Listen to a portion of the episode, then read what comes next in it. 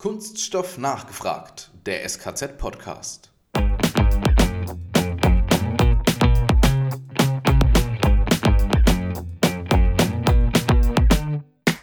Überall da, wo Kunststoff drin steht, steckt eigentlich SKZ drin.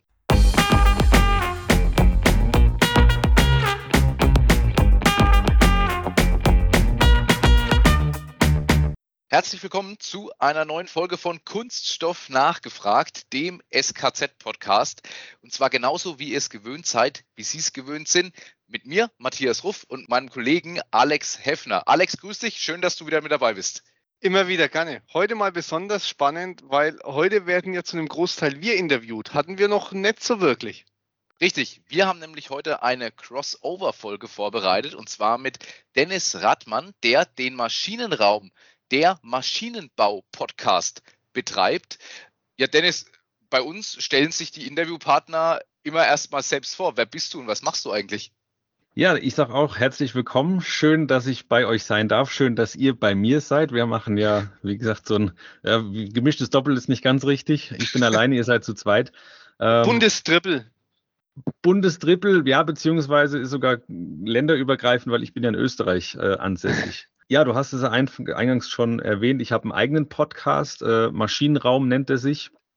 Und äh, ich beschäftige mich im Grunde mit der industriellen Fertigung, weil das eigentlich auch so, mhm. oder also Maschinenbau ist, ein, ist natürlich ein sehr weitläufiger Begriff, den ich da gewählt habe, aber ich selbst komme aus der Fertigung, bin gelernter Industriemechaniker, habe Maschinenbau studiert später noch und bin jetzt im Vertrieb tätig und zwar für Zerspannungswerkzeuge. Und ähm, das heißt, ich bin ja in der Industrie, im Mittelstand, aber auch in großen Unternehmen, da wo wirklich Späne fliegen, bin ich unterwegs, optimiere Prozesse und ähm, kriege da relativ viel Einblicke in verschiedene Branchen. Ähm, natürlich auch sehr stark in die kunststoffverarbeitende Industrie. Und ähm, genau, dann kam irgendwann die Idee, dass ich mal den Podcast ähm, ins Leben rufe, ist jetzt mittlerweile auch schon über drei Jahre her.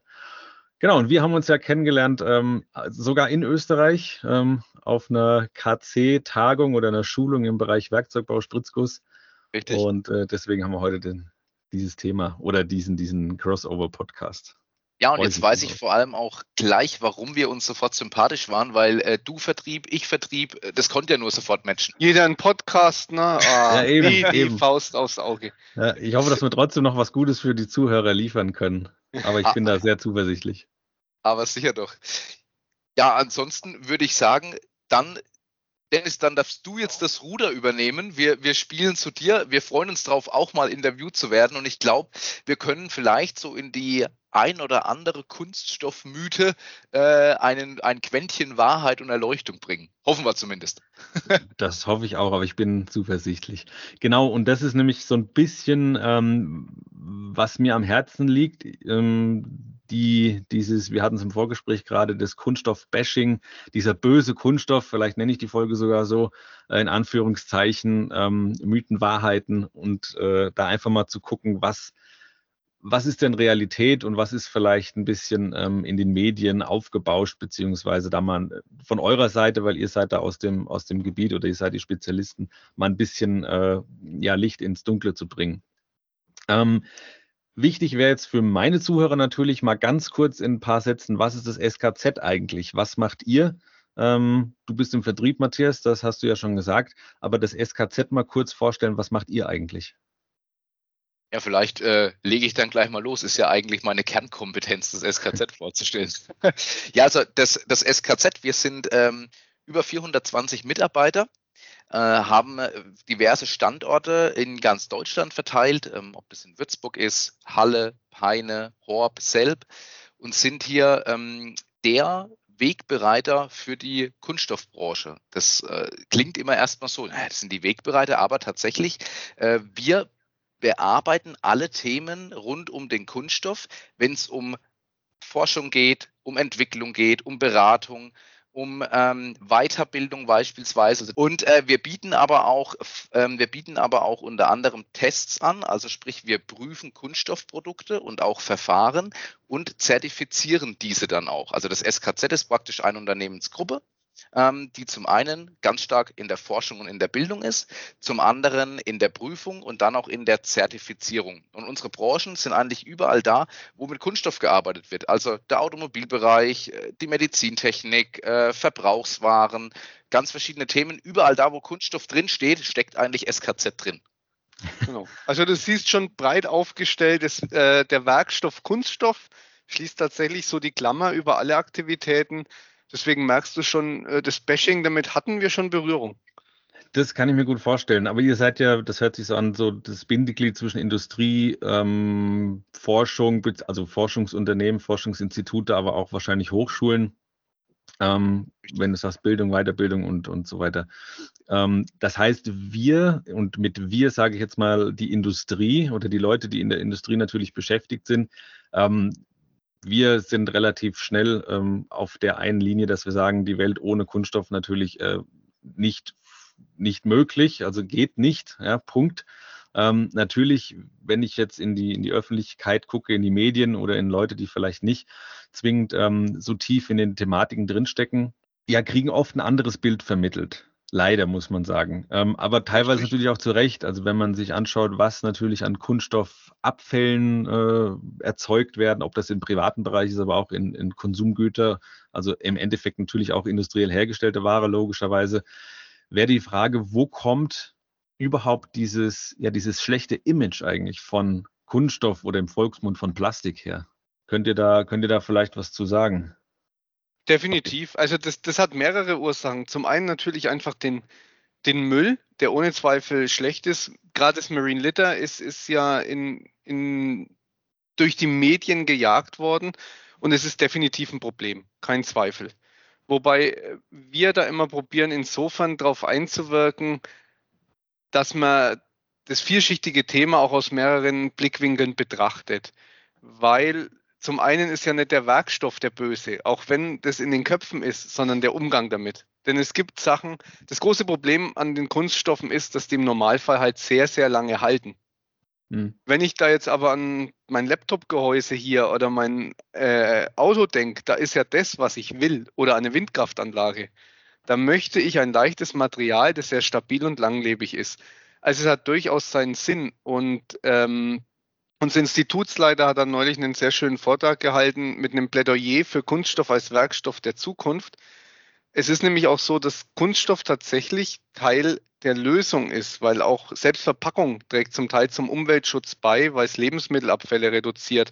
Da können wir nachher noch näher drauf eingehen. Oder die Mobilitätswende wäre ohne Kunststoff undenkbar, weil das Gewicht, was eine, eine Autobatterie ne, bei einem E-Auto mitbringt, das muss man irgendwo auch wieder reduzieren. Oder der mhm. Spritverbrauch, wenn die Autos noch voll aus Metall, wäre wesentlich höher. Ähm, Windenergie hatte ich genannt, auch ähm, Solarenergie ohne Kunststoff undenkbar. Also wir sind so, dass wir durchaus Teil der Lösung sein können, wobei man ohne Zweifel an vielen Stellen umdenken muss.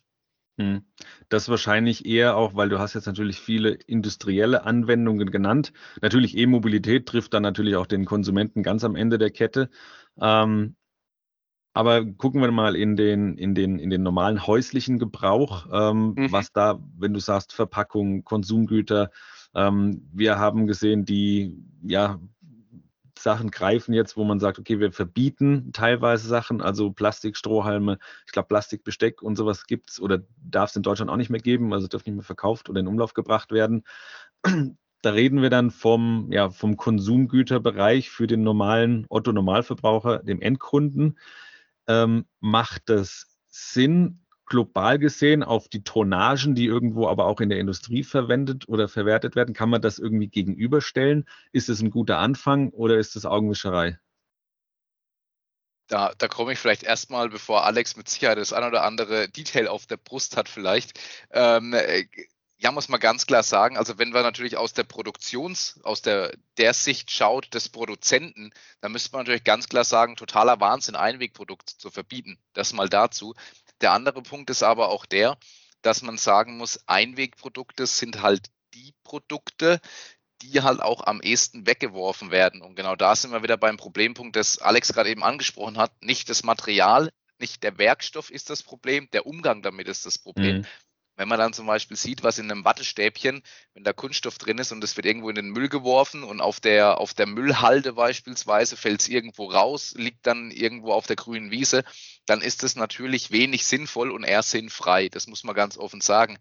Allerdings das ist jetzt meine persönliche Meinung, ist natürlich auch die, die Frage immer da, ähm, muss es deswegen gleich verboten werden oder muss der, muss der Umgang damit einfach ja aktiv gelernt werden. Also ich, ich, ich mache immer so einen Vergleich.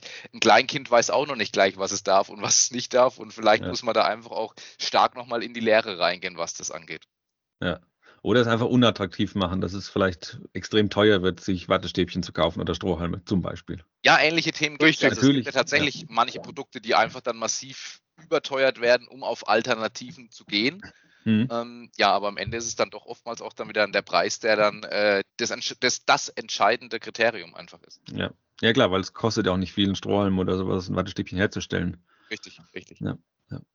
Gut, aber wie gesagt, das, da sind wir jetzt in der, in der Einweg- ähm, oder Verbrauchsgüterindustrie, was, wo der Name ja schon drin steckt, Einweg, also Wegwerfen oder das Wegwerfen, wie du sagst, wird relativ ähm, einfach gemacht oder ist vielleicht ja. sogar teilweise gewollt.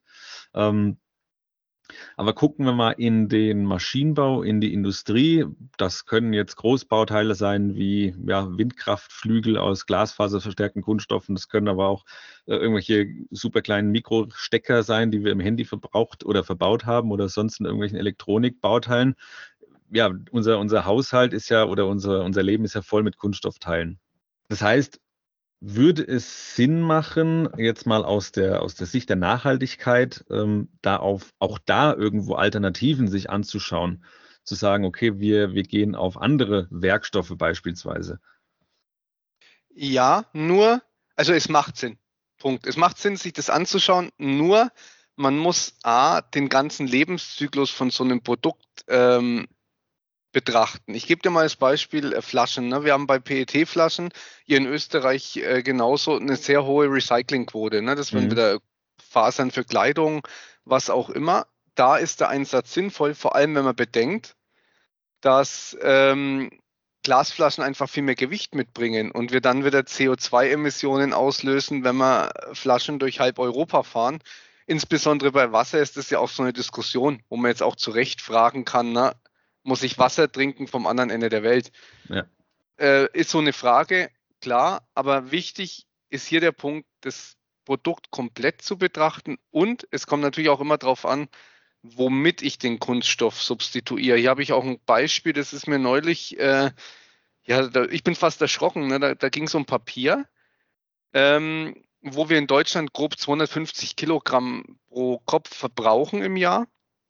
Und es sind drei bis dreieinhalb Bäume, habe ich mir da äh, sagen lassen beim Anlesen. Pro, pro, Person oder was? Pro Person. Mhm.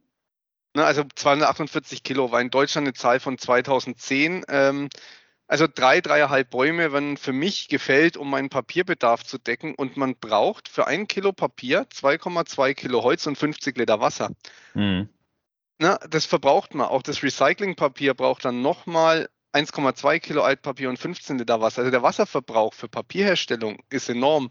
Mhm. Das heißt, wenn ich alles auf einmal in Karton verpacke und viele werben ja gerade mit kunststofffreier Verpackung, ist es auch nicht unbedingt zu 100% nachhaltig, weil Wald ist letztlich auch ein begrenztes Gut. Es ist ein nachwachsender Rohstoff, ja, aber da kommt es dann auf die Masse an, die man rauszieht. Also definitiv sollte man sich auch als Verbraucher, insbesondere als Verbraucher, Gedanken machen, welche Produkte kaufe ich, welcher Werkstoff ist hier sinnvoll.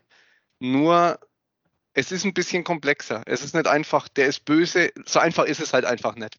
Genau, da trifft ja. Sorry, und wenn ich das Ganze noch, noch erweitern darf, ähm, weil du gerade schon nachwachsender Rohstoff äh, gesagt hast oder generell äh, wir auch gerade äh, nochmal aufs Thema eingegangen sind, Thema Bauen, also zum Beispiel Hausbau oder ähnliches. Ähm, da muss man sagen, die Denke geht ja auch in die andere Richtung. Wie kann ich denn heute Natur- oder naturähnliche Produkte durch Kunststoff ersetzen? Also auch Beispiel, ähm, es gibt die sogenannten Geokunststoffe, die beispielsweise zur Hangsicherung oder zu ähnlichem eingesetzt werden mhm. ähm, und die dann beispielsweise Beton, Kies oder auch Lehm ersetzen.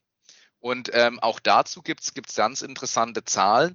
Ähm, also man sagt zum Beispiel, Geokunststoffe als Ersatz für Beton, Kies oder Lehm können den CO2-Ausstoß um bis zu, und das fand ich heftig 90 Prozent reduzieren. Also das ist ein okay. Wort und dann, ja. dann, dann, überlegt man zweimal, ob die Zahl wirklich stimmen kann, äh, liest es aber dann in verschiedenen äh, äh oder von verschiedenen Instituten und, und, Forschungszentren. Also wirklich bis zu 90 Prozent ähm, bei einem gleichzeitigen Energieeinsatz von nur 50 bis 80 Prozent des eigentlichen Einsatzes. Also mhm.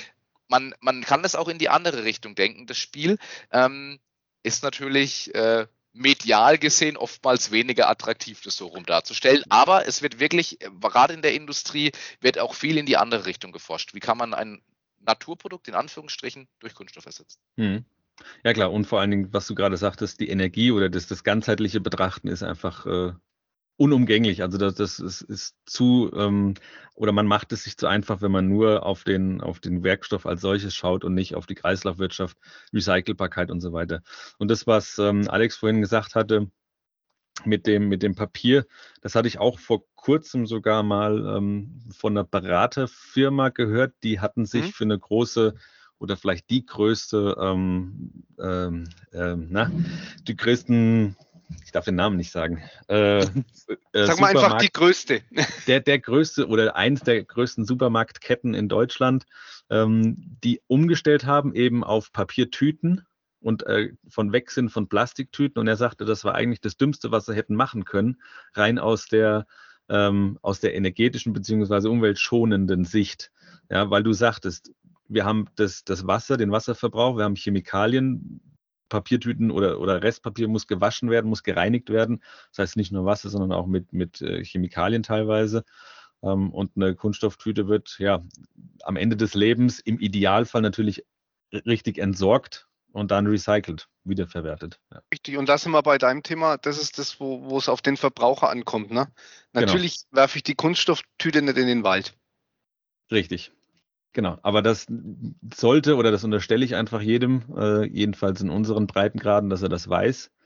Ähm, und in anderen Ländern muss man eben vielleicht ja eher dahin ansetzen, dass man da das, das Wissen einfach noch mehr vermittelt, ähm, damit die eben auch ein bisschen, bisschen weiterkommen und dass da eben auch in, an, am anderen Ende der Welt die Umwelt vielleicht anders geschont wird oder besser geschont wird.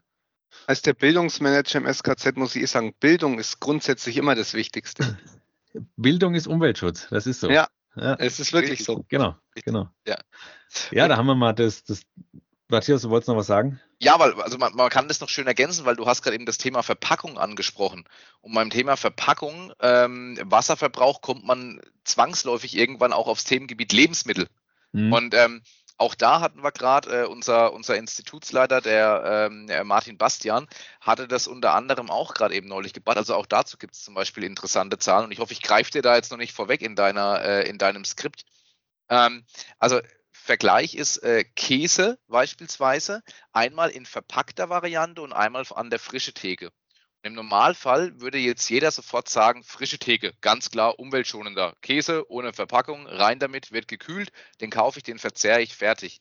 Tatsächlich ist es aber so, wenn man das mal genau vergleicht, dann entsteht durch einen verpackten Käse, der praktisch dann im SB-Regal liegt, 97 Prozent weniger Käseabfall, als wenn der dort unverpackt drin liegen würde. Okay. Und wenn man jetzt im zweiten Schritt drüber nachdenkt, dann wird es einem eigentlich auch klar, dass das ja so sein muss. Denn ist der Käse unverpackt da drin, dann fängt der ja viel früher das Schimmeln an. Der fängt viel früher an, vielleicht nachzugären, nachzureifen ähm, oder ähnliches. Und irgendwann wird er einfach weggeworfen. Mhm. Tatsächlich in der Verpackung hält er um lange, lange Zeit länger. Und beim Fleisch ist es ähnlich. Wir haben eine dreifach so lange Haltbarkeit, wie wenn es nur so drin liegt und reduzieren den Fleischabfall beispielsweise auch um 75 Prozent. Und deswegen hattet ihr das schon fast richtig erwähnt. Auch äh, Martin Bastian hat es erwähnt und hat auch gesagt, Verpackung ist Umweltschutz. Mhm. Und so falsch, oder was heißt so falsch? Die Aussage ist eigentlich gar nicht falsch, sondern ist eher im Gegenteil, die ist sogar sehr richtig. Also ähm, man kann damit auch unheimlich viel Umweltschutz betreiben, obwohl eine Kunststoffverpackung drumherum ist. Das ist nicht schlecht, das muss man mal sagen. Verpackung ist Umweltschutz, ja. Das, aber das muss man auch erklären können. Das ist schon richtig, wie du sagst. Ja, cool. Aber das habe ich mir selber noch keine Gedanken drüber gemacht. Oder auch, wenn du, wenn du dir an der frische Theke teilweise die Wurst oder den Käse aufschneiden lässt, legen die ja teilweise zwischen die einzelnen Blätter dann nochmal so eine, so eine ähm, Klarsichtfolie dazwischen. Ja. Ich meine, bei uns fragen sie mittlerweile auch, ist, wollt, willst du das haben, willst du es nicht haben? Dann kann man auch als Konsument sagen, nee, lass es. Aber klar, ja. über die Haltbarkeit, über den Lebensmittel, Verbrauch oder das, was weggeschmissen wird, habe ich mir noch keine Gedanken gemacht, ja. Und ich erinnere mich noch früher als kleiner Bub ging es immer direkt in die Dose. Da ist man, da ist man noch zum genau. Metzger des Vertrauens, hat seine, hat seine, äh, sorry, Tupperdose, seine Kunststoffdose über die Theke gereicht und hat die sich dann fröhlich befüllen lassen. Ja, Wurde irgendwann ja. mal nicht gewollt, aber äh, war früher so. Genau. Okay, ähm, gehen wir mal ein bisschen weg von der, von der, ähm, vom Einzelhandel, vom, vom Verbrauch jedes Einzelnen, ähm, wieder ein bisschen zurück in die, ja, in die Industrie, beziehungsweise auch mal direkt ans Ende von der, von der Prozesskette. Wenn ich jetzt mein Auto recycle oder verschrotte und es wird recycelt oder irgendwelche Haushaltsgeräte oder sonst irgendwas. Ähm, aufs Thema Recycling von Kunststoff als solches kann ich Kunststoff mal ganz pauschal immer wieder recyceln? Ist das, ist das rein theoretisch ähm, beliebig oft wiederholbar? Und wo sind die, wenn nein, wo sind die Grenzen? Oder die Schranken, sag ich mal? Also tatsächlich ähm, ist es möglich, einen Kunststoff nicht unendlich, aber mehrmals zu recyceln. Mal ganz grundsätzlich als Aussage. Mhm. Aber die große Frage ist, in welcher Qualität. Also das heißt, ähm, das ist ja immer auch so der, der, der große Punkt der Industrie, dass die Industrie sagt, ja, ganz schön, ich kann es recyceln, natürlich kann ich ein Kunststoffprodukt, ich sage jetzt einfach mal zerschreddern, zerkleinern und bekomme wieder ein Granulat raus. Mhm. Ähm, aber die Frage ist, in welcher Qualität ist und äh, bekomme ich es. Und Alex und ich hatten während all unseren Podcasts immer so ein schönes Beispiel. Naja, wenn halt nichts mehr geht, dann wird halt irgendwann eine Parkbank draus. also, ja, klar. Und die hält ewig. genau, die hält einfach dann ewig. Die muss halt dann, also wenn nichts mehr geht, dann wird eine Parkbank draus. Ähm, tatsächlich, wenn ich mich aber jetzt an Podcasts von uns erinnere, die wir mit den Kolleginnen und Kollegen geführt haben, dann ähm, man, haben die das eigentlich immer sehr schnell als Mythos abgetan. Ich bin ganz offen, ich könnte jetzt keine Zahl nennen, wie oft es äh, geht, mhm. äh, zu recyceln, bevor man sagt, es geht nicht mehr. Also sprich, wo ist wirklich die Grenze? Ähm, das ist auch unterschiedlich von Kunststoff zu Kunststoff und vor allem auch ähm, was kommt rein zum Recyceln? Ist es Sortenrein? Äh, sind es gemischte Kunststoffe? Ähm, sind Fasern drin? Äh, sind gewisse Additive drin ähm, oder ähnliches? Also da gibt es unheimlich viele ähm, äh, ja, Einflussfaktoren, die beachtet werden müssen. Aber ganz grundsätzlich kann man sagen, man kann einen Kunststoff oder man kann Kunststoffe mehrmals recyceln und im Anschluss in gleichbleibender Qualität ein neues Produkt herstellen. Mhm. Und was man immer unterscheiden muss, ist auch ein bisschen, also der Matthias hat die Sortenreinheit angesprochen, das ist tatsächlich wichtig. Ne? Ähm, das ist genau das Problem, was wir im Post-Consumer-Abfall haben, weil man nicht vom Verbraucher erwarten kann, dass er die zig Arten an Kunststoffen äh, sortiert. Beim Post-Industrial tut man sich leichter. Also das ist tatsächlich auch was, was in der Industrie angekommen ist, dass man oft, äh, ich nehme mal als Beispiel Angüsse, wenn du was produzierst und es hängt noch so ein Anguss dran, der wird im weiteren Prozessschritt entfernt, die werden inzwischen natürlich gemahlen und dann ähm, wiederverwendet. Ne? Mhm. Und das hat man dann natürlich auch, weil man es selber in der Fertigung gut kontrollieren kann, äh, Sorten rein. Da hat es natürlich Vorteile. Genau, ja klar, aber wie, wie Matthias schon sagte, die ähm, auch ein Spritzgussbauteil ist nicht selten ein Sichtbauteil. Das heißt, wir brauchen eine, eine, Reinheit an Farbe. Mal von der Optik ganz abgesehen, wenn ich natürlich irgendwo in die Linsenfertigung äh, gehe, was Kunststofflinsen angeht, dann kann ich natürlich nicht mit Rezyklaten oder wahrscheinlich mit einem sehr, sehr geringen Prozenten wahrscheinlich gar nicht mitarbeiten.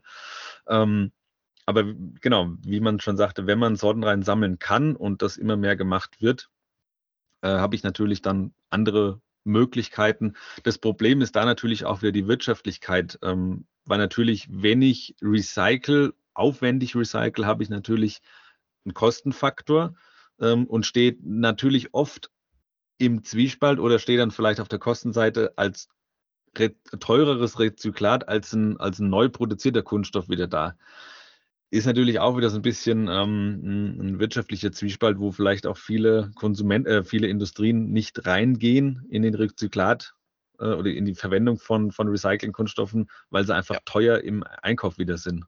Richtig. Kann man das, ja. kann man das so stehen lassen? Ja, auf, auf, auf, aufgrund des Prozesses einfach auch, der Genau. zum Teil halt einfach sehr aufwendig ist. Ja. Es gibt Oder- aber noch so, ein- so ein funny Ja. Insight äh, auch dazu, ähm, den wir auch gelernt haben in unserer Zeit, in der wir jetzt so im Kunststoffbereich unterwegs sind. Ähm, und zwar, äh, dass, dass Kunststoffabfälle gerade im Post-Consumer-Bereich zum Beispiel auch unterschiedlich riechen. Also das, Okay. das, ist, das ist für uns ein sehr interessantes Beispiel, ähm, weil zum Beispiel der italienische Abfall äh, zum Beispiel angenehmer riecht, auch nach längerer Zeit als der deutsche Abfall. Kann man sich Ähm, damit rühmen? Äh, das ist die gute Frage. Tatsächlich kann man sich dann mit der Kochkunst rühmen, denn äh, beispielsweise die Italiener verwenden häufiger Essig und Öl äh, in ihren Salaten, während die Deutschen hof, äh, oftmals zur Fertigsoße greifen und demnach stinkt der Abfall schneller. Ist ja witzig, ja? Ja, da ist Also, Joghurt äh, mit drin. Ist tatsächlich so. Wissen wir aus erster Hand. ja, es ist- macht ja auch Sinn. Also ist ja eine schlüssige Erklärung. Definitiv. Cool. So, was war jetzt das nächste Thema? Ähm, genau, Recycling haben wir ein bisschen, ja, Kreislaufwirtschaft angesprochen. Sortenreines Sortieren. Ähm, da fällt mir noch ein, wie gesagt, der Prozess hinterher ist natürlich beliebig schwierig, weil das, das Schöne an Kunststoff ist natürlich, ähm, dass ich, dass ich es verbinden kann, dass ich Füllstoffe reingeben kann, dass ich Eigenschaften vom, vom Kunststoff extrem äh, äh, ja, adaptieren kann oder beeinflussen kann, was mir natürlich hinterher das Recycling ein bisschen erschwert. Also wenn ich an, an äh, faserverstärkte Kunststoffe denke, ob das jetzt ein Windrad ist oder ähm, die Karosserie vom BMW i3 oder sonst irgendwas oder auch von Flugzeugbauteilen, ist das natürlich schwierig, ähm, da die Fasern irgendwie rauszukriegen, beziehungsweise Füllstoff und, und Matrix irgendwo voneinander zu trennen, wenn es dann nicht hinterher thermisch recycelt wird, also sprich ähm, verbrannt wird. Habt ihr da einen Überblick, wie da die, ähm, ja, der, der Stand der Technik aussieht? Ich meine, die Forschung ist da dran, das, das weiß ich. Da ist natürlich, wird viel gemacht in, in verschiedene Richtungen. Aber gerade was die faserverstärkten Kunststoffe angeht ähm, oder gefüllten Kunststoffe, möchte ich es mal ein bisschen als Überbegriff nennen. Wie, wie können wir, wie kriegen wir da die Kuh vom Eis? Da würde ich jetzt, da muss der Vertriebler dann irgendwann sagen, gute Frage, nächste Frage. Also, Okay. ähm, äh, also ga, ganz offen gesprochen, ähm, äh, da bin ich, da bin ich zu wenig tief drin. Also muss ich Mhm. ich auch ganz ehrlich, das sind wirklich unsere Kollegen aus den Fachbereichen drin, ähm, wo ich dann aber auch gleichzeitig wieder bestätigen kann, ähm, das Thema ist noch nicht abschließend äh, besprochen, denn äh, ansonsten hätten meine Kollegen da im Moment nicht so ein, hohe, ho so ein hohes Auftragsaufkommen. Äh, ähm, Gerade Kollegen Lars Helmlinger zum Beispiel bei uns aus dem SKZ ist da beim Recyceln äh, ganz, ganz vorne mit dabei. Ähm, wir arbeiten da übrigens, äh, das, das darf man so sagen, auch mit einem österreichischen Unternehmen, nämlich mit Arema unter anderem zusammen. Mhm. Ähm, das darf man da auch so offen sagen. Ähm, da haben wir eine sehr gute Partnerschaft und wir arbeiten da wirklich in ganz vielen Projekten zusammen, eben um dieses Thema weiter voranzubringen und solche Problemstellungen beispielsweise dann auch allumfänglich zu bearbeiten. Genau. Also Fasern ist tatsächlich schwierig, wo definitiv, das, hat, das hatten wir schon mal als Thema, wo die Industrie gefragt ist, ist einfach ähm, in, Sachen Design for Recycling. Also dass man das bei der Produktentwicklung einfach mitbedenkt. Und da gibt es auch, insofern ist dieses Bashing für was gut, muss man auch sagen. Da haben wir tatsächlich Riesenschritte nach vorne gemacht. Also Mhm. ich, ich kenne kaum ein Industrieunternehmen inzwischen, das sich nicht intensiv mit diesem Thema beschäftigt. Wie du sagst, das ist, da muss der, der Konstrukteur, vielleicht sogar schon der Designer ähm, mitdenken an das Lebensende von einem Produkt, was irgendwo entwickelt wird äh, und da schon ja, schaut, dass, dass da Sortenreinheit oder zu we weniger Vermischung reinkommt oder sonst irgendwas. Ja.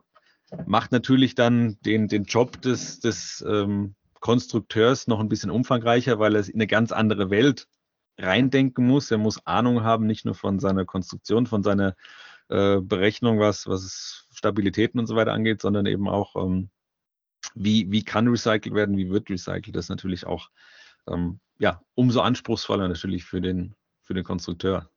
Und der Konstrukteur muss sich natürlich auch immer mehr mittlerweile in andere Verfahren auch reindenken. Das muss man auch so ganz offen sagen. Ja. Während man früher ganz normal gesagt hat, naja gut, wir produzieren es halt im Spritzguss beispielsweise, ähm, kann man sich heute auch durchaus den Gedanken erlauben, naja, wir produzieren es vielleicht additiv, also sprich 3D-Druck. Und äh, dann haben wir ähm, wieder komplett andere Möglichkeiten von Konstruktionsseite her, das Teil eigentlich zu begutachten. Also es gibt viele Unternehmen, die wirklich ihr, ihr Produkt rein gedanklich nochmal auf Null setzen und wirklich nochmal neu mit der Konstruktion starten, weil sie sagen, hey, früher im Spritzguss mussten wir so produzieren, da haben wir nicht negativ gemeint, gewisse Einschränkungen gehabt. Und jetzt im 3D-Druck könnten wir nochmal ganz anders das gleiche Produkt herstellen mit anderem Design und ähnlichem. Mhm. Also auch, auch solche Themen fließen da durchaus mit ein, sprich neue Produktionsverfahren, neue Möglichkeiten. Ja. Jetzt hast du mir gerade ein schön, äh, schönes Stichwort gegeben mit einem 3D-Druck. Additiv ist natürlich auch in aller Munde seit vielen Jahren schon. Ähm, auch da wieder so ein bisschen dieses äh, Öffentlichkeits- denken oder was man manchmal liest, ist die Technik, ich meine, ich habe da auch eine eigene Meinung, aber jetzt die Frage an euch, ist die Technik des 3D-Druckens so disruptiv, dass sich beispielsweise das Spritzgießen oder andere alternative Anwendungsverfahren wie zum Beispiel Fräsen, dass ich das irgendwann so auf ein, auf ein Minimum reduzieren kann, weil das 3D-Drucken immer besser, schneller, günstiger und präziser wird. Genau die gleiche Frage hatten wir damals auch gestellt. Ja? Wie war genau. denn die Alex, Antwort damals? Alex, Alex du darfst, du darfst beantworten, du wolltest schon ansetzen. Ja, äh, ich wollte sagen, ich denke nicht. Äh, also nicht in absehbarer Zeit, definitiv. Es, ist, es, es, es stellt sich immer mehr raus, es ist eine gute Ergänzung, weil man zum Beispiel ja. auch Werkzeugeinsätze für Spritzgießen drucken kann, um einfach mal schnell Ergebnisse zu haben, ohne gleich das teure Werkzeug zu holen. Aber ich sag mal, überall, wo es in Richtung schnell und hohe Stückzahlen geht, ist die additive Fertigung noch weit weg. Ja. Wo es in Richtung Freiheitsgrade und kleine Stückzahlen geht, da hat sie riesige Vorteile, klar. Genau. Ja, es gibt die ganze Entwicklung und Prototypen, Fertigung, alles, was vor, zum Beispiel vor einem Spritzgussbauteil ähm, auch gemacht werden muss, da ist es definitiv sinnvoll. Natürlich in vielen anderen Sachen auch. Ich glaube auch irgendwelche ja, Einzelteilfertigungen von medizinischen Implantaten, was auch immer, da ist ja die, mhm auch die, diese, diese Freiheit, wie du es schon sagtest, die ist ja unbe möglicherweise unbegrenzt, wo man vielleicht heute noch gar nicht dran denkt, was eigentlich möglich wäre. Und da ist der, der, der Werkstoff Kunststoff natürlich auch wieder ähm, unser Freund. Ja. Ich meine, wir drucken ja auch ähm, Metalle oder auch Verbundwerkstoffe mittlerweile. Ähm, aber Kunststoff lässt sich natürlich hervorragend im, im 3D-Druck herstellen. Ja. Cool. Okay, ich bin, muss ich ganz ehrlich sagen, mit meinem Skript schon tatsächlich mehr oder weniger durch. Äh, wir sind schon ja, eine gute, starke halbe Stunde unterwegs. Wie machen wir weiter? Wollt ihr noch ein paar Fragen stellen? Habt ihr noch äh, Ideen, Ergänzendes?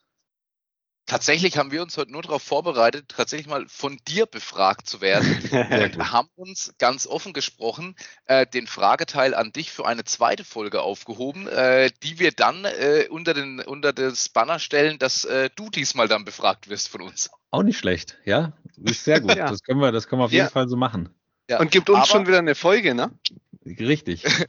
Aber tatsächlich haben äh, wir in unserem Podcast Kunststoff nachgefragt, haben wir tatsächlich immer ähm, noch eine, eine, kleine Abschlusskategorie und ich glaube, die könnte auch für deine Hörerinnen und Hörer interessant sein. Die nennt sich nämlich bei uns Kunststoffwissen zur Selbstverteidigung. Und äh, ja, da, da, da, können wir mal zum Besten geben, was, was machen wir bei der, bei der Kategorie. Wir klären immer so ein bisschen so Alltagsgegenstände auf und was diese mit Kunststoff zu tun haben. Heute zum Beispiel hätten wir ähm, für jetzt im Angebot Kunststoffwissen zur Selbstverteidigung.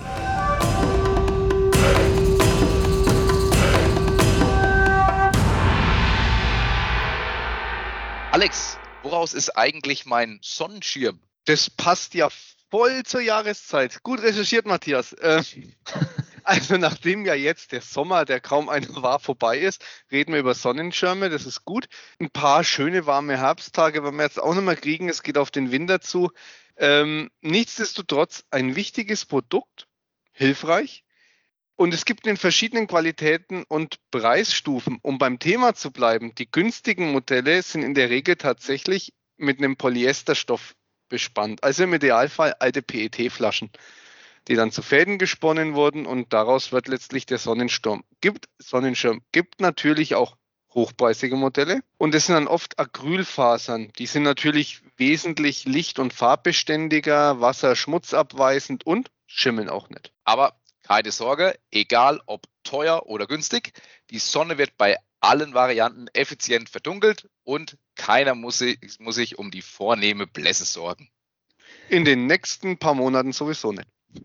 Wieder was gelernt. Und hoffentlich auch für deine Hörerinnen und Hörer. Absolut. Das finde ich eh eine coole. Also da auch nochmal der Hinweis natürlich an alle Hörer vom Maschinenbau. Hört euch unbedingt den SKZ-Podcast an. Der heißt Kunststoff nachgefragt. Ich werde natürlich bei mir verlinken. Ähm, und da gibt es, wie, wie, du schon sagtest, oder wie, wie ihr gesagt habt, jedes Mal diese Kunststoff für Selbstverteidigung. Finde ich, finde ich irre, finde ich echt cool. Ähm, ja, und für unsere Hörer gerne auch mal in den Maschinenbau reinhören. Da haben wir ja gewisse Schnittmengen. Definitiv, da gibt es dann einen passenden Link dann bei uns in den Show Notes unter der Folge. Genau, das ist dann eine Win-Win. Win-Win-Situation. Für, für euch, wow. für mich, für eure Hörer, für meine Hörer. Also viermal Win. Sehr gut. Genau. Abschließend, jetzt haben wir gerade einen Sonnenschirm gehabt, fällt mir noch ein, ähm, die Sonne und Kunststoff verträgt sich auch nicht immer super gut. Also äh, Stichwort UV-Strahlung, Porosität. Gibt es da Unterschiede im, in verschiedenen Kunststoffsorten? Also kann man sagen, okay, ähm, weiß ich nicht, Polyamide sind anfälliger als Thermoplaste oder könnt ihr da irgendwas dazu sagen, noch ganz kurz abschließend? Ja, kommt auf den Kunststoff und die Zuschlagstoffe an. Also das ist okay. extrem komplex. Was ich dir sagen kann, Lego-Steine machen ja fast alle mit, kannst sogar in die Waschmaschine werfen, die kommen raus wie neu. Die einzige Schwachstelle ist tatsächlich das UV-Licht bei dem ABS-Kunststoff normalerweise. Mhm. Also nicht draußen mitspielen äh, für längere Zeit, dann passt es. Okay. Nehmen wir direkt als Aufgabe mit für den nächsten Podcast äh, zwischen uns äh, dreien. Ähm, dann bekommst du da die adäquate Antwort dann dazu, Die werden wir nachträglich recherchieren. Dann machen wir das als Eröffnungsthema, genau. Perfekt.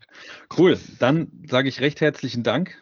Das hat ähm, richtig Spaß gemacht und ich freue mich auch auf die nächste Folge. Und äh, dann können wir die auch wieder auf beiden Kanälen veröffentlichen. Ähm, würde mich auf jeden Fall freuen. Super. Alex, Matthias, hat mich sehr, sehr gefreut. Ich sage danke.